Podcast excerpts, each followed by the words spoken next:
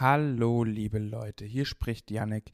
Ich hatte vor kurzem die große Ehre, mit Conan Gray zu sprechen. Das ist ein ziemlich junger Popkünstler aus den USA, der momentan mit seinen Songs alles abreißt und ich glaube sogar Taylor Swift ist Fan von ihm. Ich habe mit ihm über seine neue Single Overdrive gesprochen und natürlich darüber, was der Song für ihn bedeutet, was er mit der ein oder anderen Zeile meint.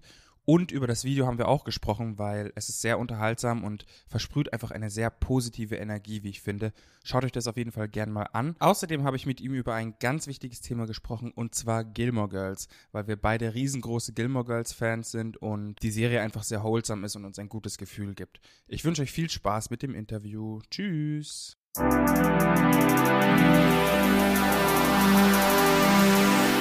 Tell me everything about your latest single. Overdrive. What's the song about? The song is about kind of losing your inhibitions and being free and I don't know, kind of living your life um, as truly and as largely as, as you want to. I'm a very shy person. Naturally, I'm very, very scared of everything. And so, um, Overdrive is kind of my fantasy of what my life would be like if I wasn't so scared of living mm-hmm. I see, I see. Uh, I really like the lyrics, but I had one question about it. What do you mean by liking the danger of I don't know? I think to me, um, I've always been so afraid of what could happen, or I've always been afraid mm. of the of the future. Mm. But these days, I think you know we've really haven't been able to live our lives that much these days, and so um, these days I really don't I'm not afraid of of all the scary things that could happen. I think I'm inviting a lot of those feelings, even if they're good or bad. I really like the video too. Thank you.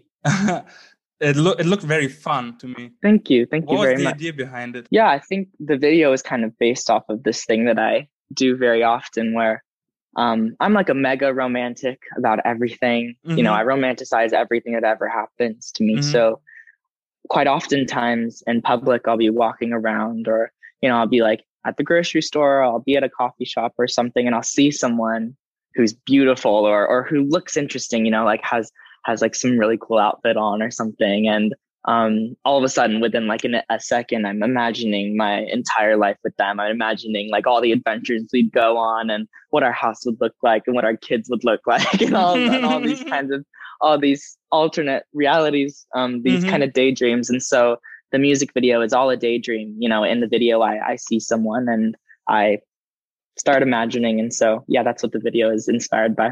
I have another question for you.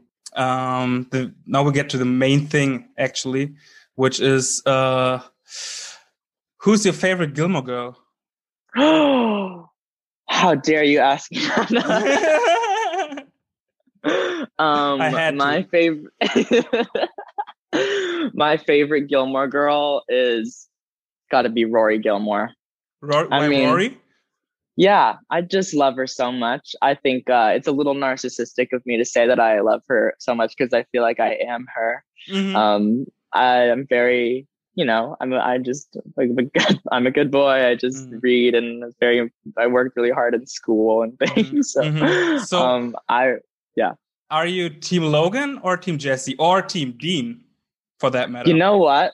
Mm-hmm. You know what? When I first watched the show, I was Team Dean. Mm. I think because I was younger and I didn't really see the faults in Dean. I was like, well, Dean's so nice. Mm-hmm. But um, I think everyone knows that Jess and Rory are perfect together. I think mm-hmm. it's Jess. Mm-hmm. I'm thinking mm-hmm. these days I'm Team Jess because yeah. Jess is, you know, they have the right chemistry, they have the same interests, and you know, even though they're a little toxic in the beginning, I think ultimately they were they are good mm, for each other. Mm. I hate people that that say Team Logan. I just hate them. I hate Logan, Logan in general, what? but you know, yeah, Logan suck. What's your favorite character of Gilmore Girls in general? Weirdly, I really love. I mean, not weirdly, I really love Luke.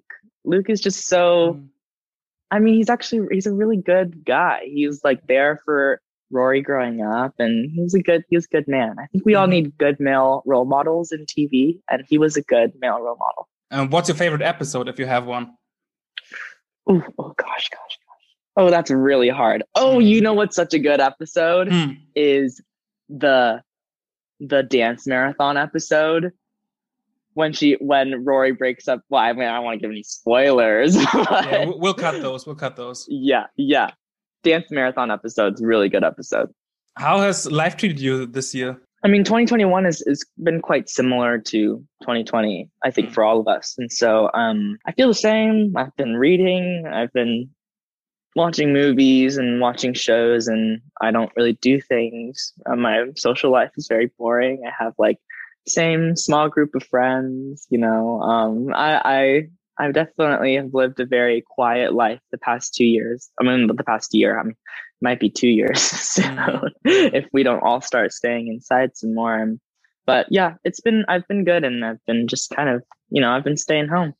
Can you tell us any plans? Uh, uh can you tell us something about any plans of yours? I mean, I, I hope I hope that I can release some more music in the next year. Yeah. Um, I'm really excited to to release some music, and um, I'm I think that's the main my main goal. I think we can't really do much other than listen to music. So, and is there anything planned that you can that you can say that, that you're working on right now? I don't think there's anything I'm allowed to say right now, but I think people can definitely keep their their eyes open for some overdrive stuff for sure. Um, and and hopefully some more music in the next few months thanks for the interview. That was Thank it. you. This was so much fun. Yeah. I'm so glad I got to talk about Gilmore Girls.